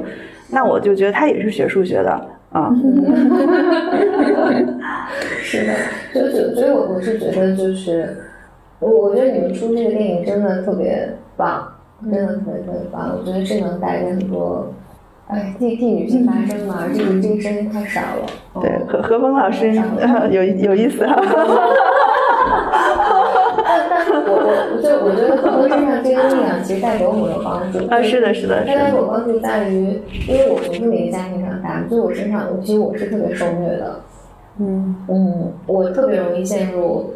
呃施受虐的关系里面，就是无论因为早些年嘛，二十多岁的时候，我特别容易就是老觉得是自己不好啊，自自己的错啊，然后就你很难识别，在日常生活中很难识别，其实这是。对方的问题不是我的问题。我我我我跟你有近似，但我不太一样。就是说，我是我我我是接受，就我接受，但是我不不否定自己，但是我真的接受。关于这点，我觉得也很要命。它也是一种施虐状态。就是我比较呃，就是呃，就是典型的有两个呃，有两个小的例子，就是让我总是念念不忘。一个就是我大概在。嗯，三十岁之前，就是当时有一个阶段，我有一个工作，二二十五六岁吧，有一个工作，然后就非常努力的一个工作的阶段结束之后，然后我的那个老板就跑过来跟我说，说那个梁平，你最近工作做的特别辛苦，还是巴拉巴拉说一通，然后说接下来呢，嗯，就是我们要给大家都安排一些奖金，然后我安排给了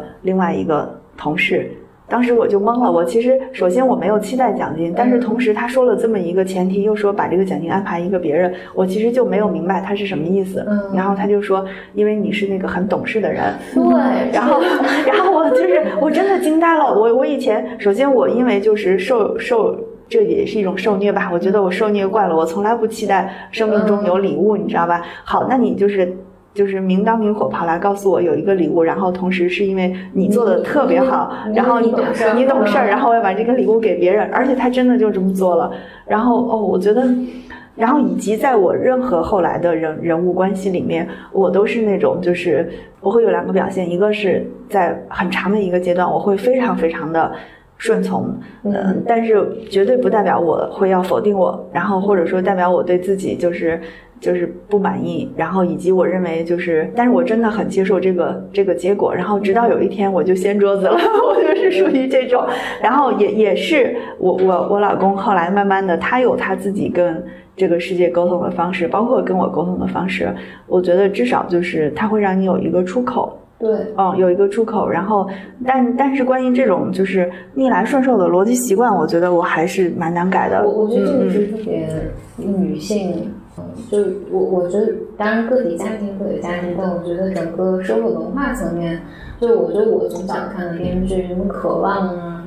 啊，就这些剧里面，所有它带给你的隐喻都是女性，什么是好女性，就是忍辱负重，特别懂事儿，你是不能有自己的，嗯。愿望和欲望和女性，对，即便你抗争，你也是要用女性的方式去抗争。抗争也是要，就就像那个姥姥一样，就是我是受害者，我特别苦，嗯，我我是站在道德制高点上，我才能有一定的抗争。但我我觉得唯一那个。嗯，有有抗争的，就国内电视剧有抗争的，是到甄嬛。嗯嗯嗯。但是呢，女强那会儿又开始一些但是那个那个剧中有一个特别大的隐喻，就是女强人都不得好死。哈哈哈哈哈。对，他他的最大的背景还是宫斗嘛，就是女人之间还是要相互伤害。对对对。我觉得什么时候我们的电影是真正的女性电影？就是所有的女人真的要除了同体要团结。嗯。对，就比如说《大小谎言》，它就是一部这样的影片。对，你看着以后，你刚包括你刚才讲的那个什么受虐，它那里面讲的太清楚了。对，我依赖一个关系，但是我在一个里面得到快乐，但我依然是受害者。嗯嗯，我觉得那我是说以后拍剧要拍成这样的剧，就我们就赢了。我就特别想尝试这样的剧。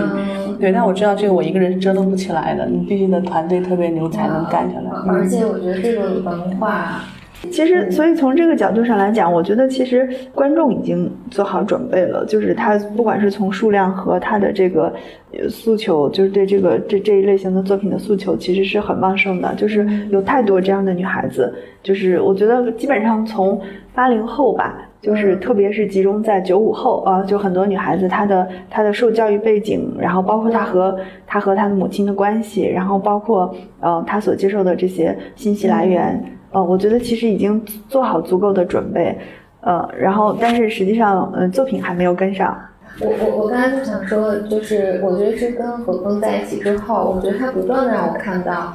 男性是这么看待这件事情的，他会觉得，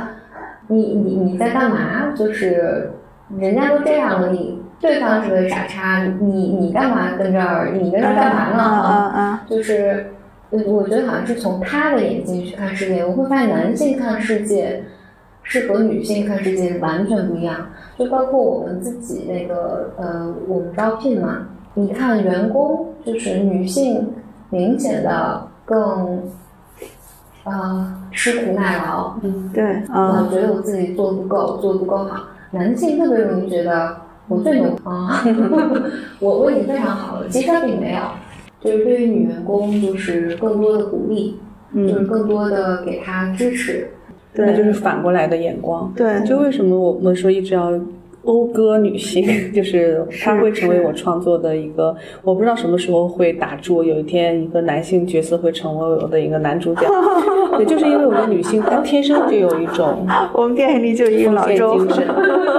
真的，女性天生她是有自我奉献精神的，这个是男性没有的。但是确实，她一个是被讴歌，另外一个要被肯定，以及要被放到一个更公平的一个位置上来。她从小被接受到的那种就是否定，比如说像我爸爸就小日军经常说说，呃，您就是女孩子嘛，就脑子也不太好，就是学点文科什么的，类似这种就是特别呃，就是很自然而然的这种灌输。啊，对，然后就是前两天我遇到一个也是对我有反思的，就是我们这个行业里有很多漂亮的姑娘，然后她们被看成是说，嗯，就是跟着某些大哥跑来跑去混酒局的女孩子。那我也亲眼见过很多她们具体的模样啊，但是最近遇到一个人，然后当时他就有机会当面跟我说，他不是这样的人，他其实是靠自己的努力想做成一些事情，但是被别人描述成了那样的人。其实要搁我以前呢，嗯，第一肯定就是我肯定也会同样的看不起那样的人，以及我会把自己归为是我们是靠实力吃饭，以及和那些男性站在一一条起跑线上的，我们也会斜着眼睛看他们。然后我那天看那个女孩子，大概也是九六九几，就反正就蛮年轻的一个女孩。然后我突然就很愿意，就是认同和相信她是自己想想要的那样。虽然她从穿着到打扮到长相，其实确实很容易被别人误判成那样。所以我就。我后来就给她就很认真发一条语音，我就说，我说是这样的，我说，嗯，可能我们一些女性，如果她长得好看，她其实也会被区别对待。其实这真的也是一种性别歧视。他因为长得好看，会因此被定义为他其实是没有工作能力的。然后，那他如果有一点小小的成绩，就是因为他好看得来的。我觉得，那我们就要去和这种东西去对抗。然后，因此呢，我们要表现的不仅有颜值，还要有实际的能力。然后他就感动哭了，你知道吗？所以我觉得以前其实我们就是来不及去看这些区别，然后现在你就会觉得其实到处都是，嗯，对对。我我最近在看两本，我看两本书都是讲那个裹小脚的，讲缠足。我以前没没看过，就是我老觉得这个问题我特别远，然后我才发现这个东西持续了一千年，然后也就不到一百年前这个东西才结束啊，然后。它里面讲一个东西，讲几个东西吧，就特别触动我。就是第一个缠足呢，它特别影响母女关系。女孩子有一本书，它叫《缠足幽灵》，它它的那个 slogan 这么写：说如果一个妈妈爱自己的女儿，她就不能疼惜她的脚。呃，女女孩子长到六七岁的时候，就妈妈要去给她裹脚，因为你，你就你要你要伤害你的女儿，你的女儿未来才能嫁得好。才能有个好的生活。那你在这儿对于妈妈来讲就是非常艰难的选择。你是要把你女儿弄残疾呢，还是让他将来嫁不好？这样让她将将来没有没有一个要为别人嘲笑。然后在这儿呢，就我看书里面就讲一个一个女孩就说，她说我是一个特别外向啊、乱跑的女孩。结果，呃，我小的时候我妈妈开始给我裹脚，啊，这个疼痛要持续一年半左右，剧痛。一年半左右，直到你就麻木了。他说：“我发现我妈妈，我以为我妈妈爱我，那时候我发现我妈妈不爱我。这个动作本身其实对母女母女之间那个绑定，就那个攻击是特别强的。就是我，所以我觉得在中国，你去看母女关系的时候，这里面还夹杂着很多东西，就是妈妈要修理你。就所以，我我我我当时想就是。”呃，我我们这一代成长过程中，妈妈就恐吓你很多东西嘛，嗯，就是你不要吃了，我妈要恐吓我的东西，呃，什么你你必须要呃特别优秀，你必须要呃这样，必须要那样，你必须要嫁人了，你要生孩子，反正所有不符合社社会预期的。妈妈本来在这个过程中应该是你，在你对抗生活或者在你生活过程中，妈妈应该是你唯一一个。最可靠的情感基地才对，妈妈应该是帮助你去应对这些困难的。嗯，但是我们的妈妈的形象都是加害者，就是我们这一代妈妈的形象都是和社会规则一起来贬低和打击我们的。就是你你是不能有你自己的愿望和欲望的，你你必须要啊结婚啊，你要生孩子啊，你要干这个你要干那个。呃，这个带给我特别大的那个冲击，就理解。母女关系，中国式母女关系，对，中国式母女关系，它一定有一些传统的东西，对对。然后你看，你看女孩子呢，它里面还有一些，就是呃，它讲到就是在不同的年代，就是不同的朝代、不同的地域，还流行不同的脚的样式。然后妈妈或者女儿，就当你认同这个施虐受虐，就是你认同这个施虐的文化的时候，你就特别努力的。去把自己的脚修成那样的形状，然后我觉得女性就是除了我们生理上因为要当母亲，所以你奉献啊等等等等以外，我觉得整个亚洲文化，我觉得世界文化可能也也是那样。亚洲文化下，我觉得女性就得不断的证明我是有价值的这件事情，就不断的要向男性证明。对，就或者向整个社会证明我是值得活下来的，就是这个就要就我我又要漂亮，我又要优秀，我又要自立自强。哦，我想起来刚才我我我你刚说的那个我想讲，我是从里面看一个故事，他讲就是女性之间的斗争嘛，好像就是刚开始呼吁就是呃解绑的时候，嗯，他们就好像当时出了一个样板戏，样板戏就是两个呃旧时代的女人，就是她们的当年都裹了，就是受巨大的痛苦裹了小脚，然后嫁进了豪门嘛，然后丈夫也因为这个她裹了小脚就特别爱她，那想必这丈夫也很年轻，二十岁嘛，然后耳鬓厮磨了几年呢，然后丈夫就出就去大城市求学了。求学这个时候，整个思潮就是那是封建残余，这是什么什么。于是呢，这些男人呢就爱上了大脚的女性，就是他的同学们。因为你不能在男性就不能再认同我是封建残余的那种落后男性，就是他的糟糠之妻就变成了他身份上的耻辱。所以呢，男性就开始来批评自己的呃老婆。这就变成了，就是于是这个家里的老婆就开始解解绑，但解绑是对女性非常非常痛苦的一个过程啊！你又要遭遭受巨大的痛苦。呃，于是样板戏呢，就是这俩女的在家喝酒，相互抱怨，就不知道自己人生怎么了。我做了这件事情，就我遭受这么大的痛苦，然后结果被丈夫抛弃，丈夫跟了别的女人跑了，然后我就在微博上发了。这个故事，我当时想说，我说，所以女性之间是姐妹们，是不要去相互仇恨的，因为我们都很可怜。就无论你你是成为了那个男性爱的大脚女性，还是你是小脚女性，我们都很可怜。就是，嗯，然后结果我那个微博下面就很爆，热评最高的一条上面说，可是成了大脚女性，你也不能当小三儿啊。然后于是大家就在那里面。哇，盖了好像几百条评论，大家吵吵了一天一夜，就是 吵这个当小三儿这件事情究竟是男人的错还是女人的错，就是。对，所以这个问题真的会很复杂。就是说，简单的，比如说我们讴歌也好，或者说，嗯，女性自己要团结起来，或者是怎么样，我觉得都它都蛮难的。特别是在中国现在这个语境下，昨天我看了那个有一个朋友朋友圈发的，就是，嗯，大概他说是这个，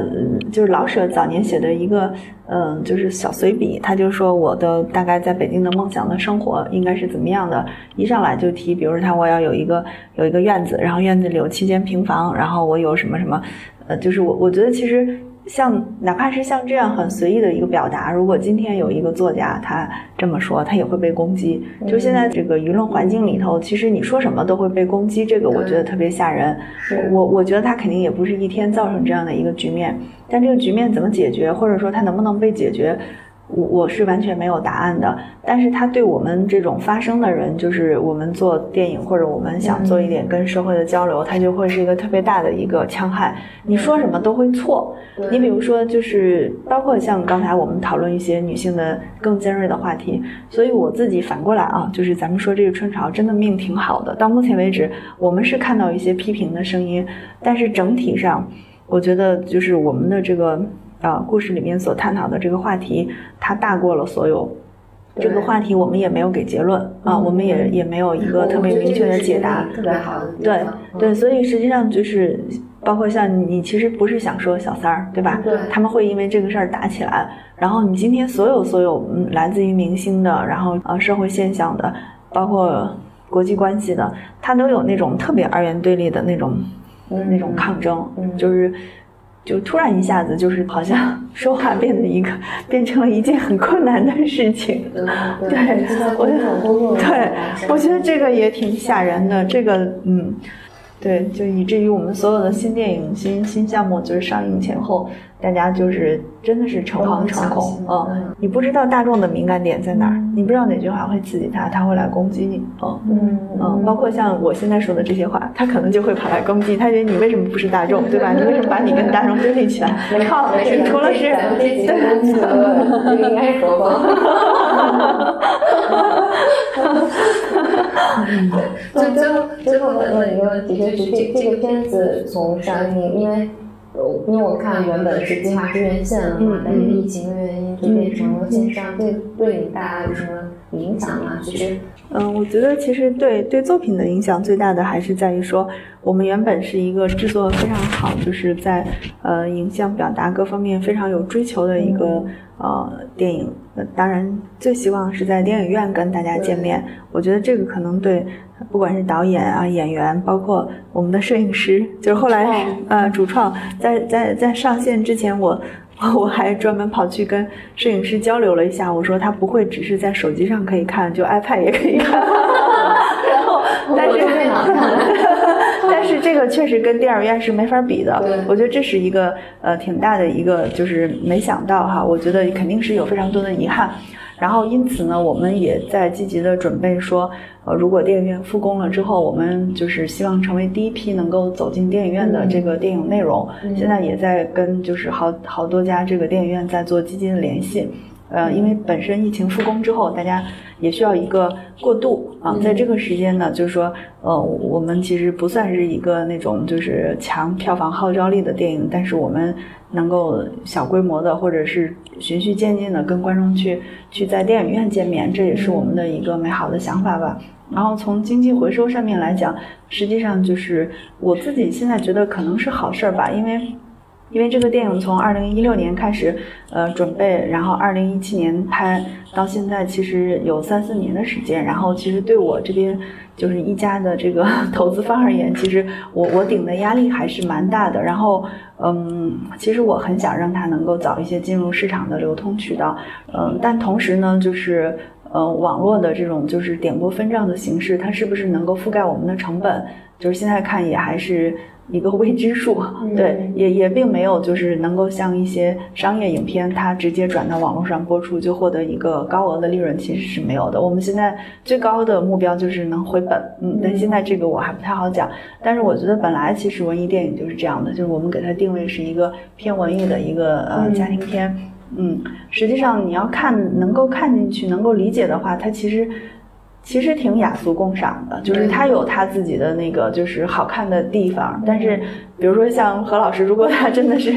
就是他生活的那么单纯而快乐，那他就可能觉得这种东西很闷哈。然后，但是总体上就是就是我们当时做的时候也是有心理准备的，我觉得就是呃可能就就。不太好啊，就是因为融资的过程就很难，就是除了我们公司以外，最后没有其他的资金方。但是我反过来想，就是因此呢，我因为一直顶着这么大一个压力，我也把很多我自己的压力转嫁到了导演的头上。我觉得回头看，肯定是未来如果更有能力，就不会这么做了啊。嗯，但是总体上，因为现在整个疫情期间，就是不管是电影院还是网上，它都没什么新电影，嗯，然后国内外都没有。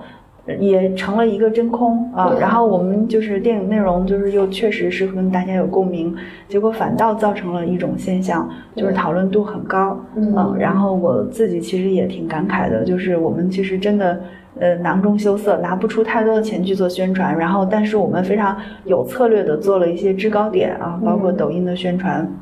啊，包括爱奇艺站内的一些宣传，我们做了一些制高点，点了几把火，然后这几把火呢，真的就把一些就是就是关注的一些媒体，其实就就引起来了。现在其实就会。嗯，得到一个态势，就是感觉像最主流的一些媒体都做了这个发布，对对对，人物三联，对。那之前他们要是写这些会要给钱的是吗？对对对，不是，他有时候给钱也不写，因为他们有非常自己的态度。哦。然后，嗯，因为电影内容原本是所有媒体里特别重要的一个板块儿，嗯，即便是一个社会媒体，它也有电影的这个板块儿，但现在确实没有什么 电影的内容可以写，所以大家也就不不有不约而同的把目光投。到了这部电影上，其实给了他很多助力。然后，那这些助力反馈到现在就是热映的这个爱奇艺的站内，就是因为有这些关注和搜索，它它也会在它的电影频道给我们一个比较重要的推荐。所以我觉得，其实从五月十七号开始，我觉得慢慢慢慢，它它可能每天不会说有那么多人愿意花钱在上面看，但是它会持续很长时间。对对，他会持续很长时间，它会一直你可以在爱奇艺上看。然后，嗯，我们如果有机会能够在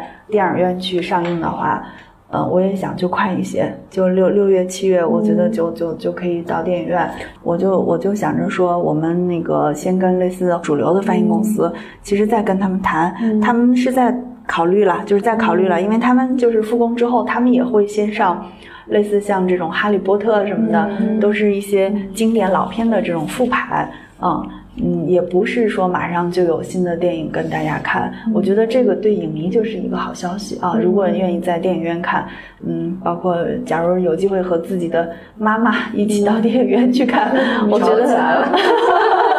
我觉得那 那个是一个非常有仪式感的对话哈，嗯，我妈也看了，我妈也没跟我说，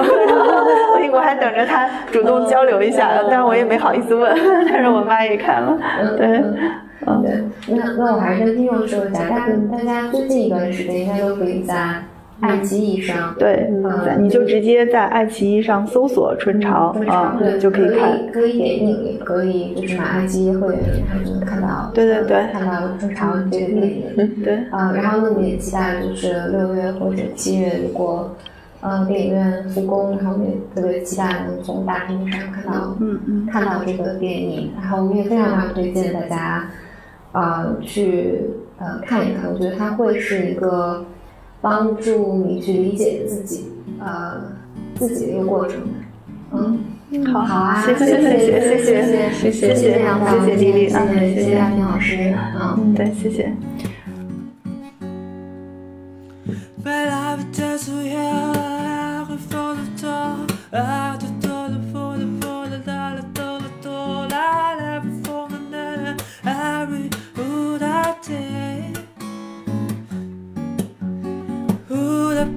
dollar, turn the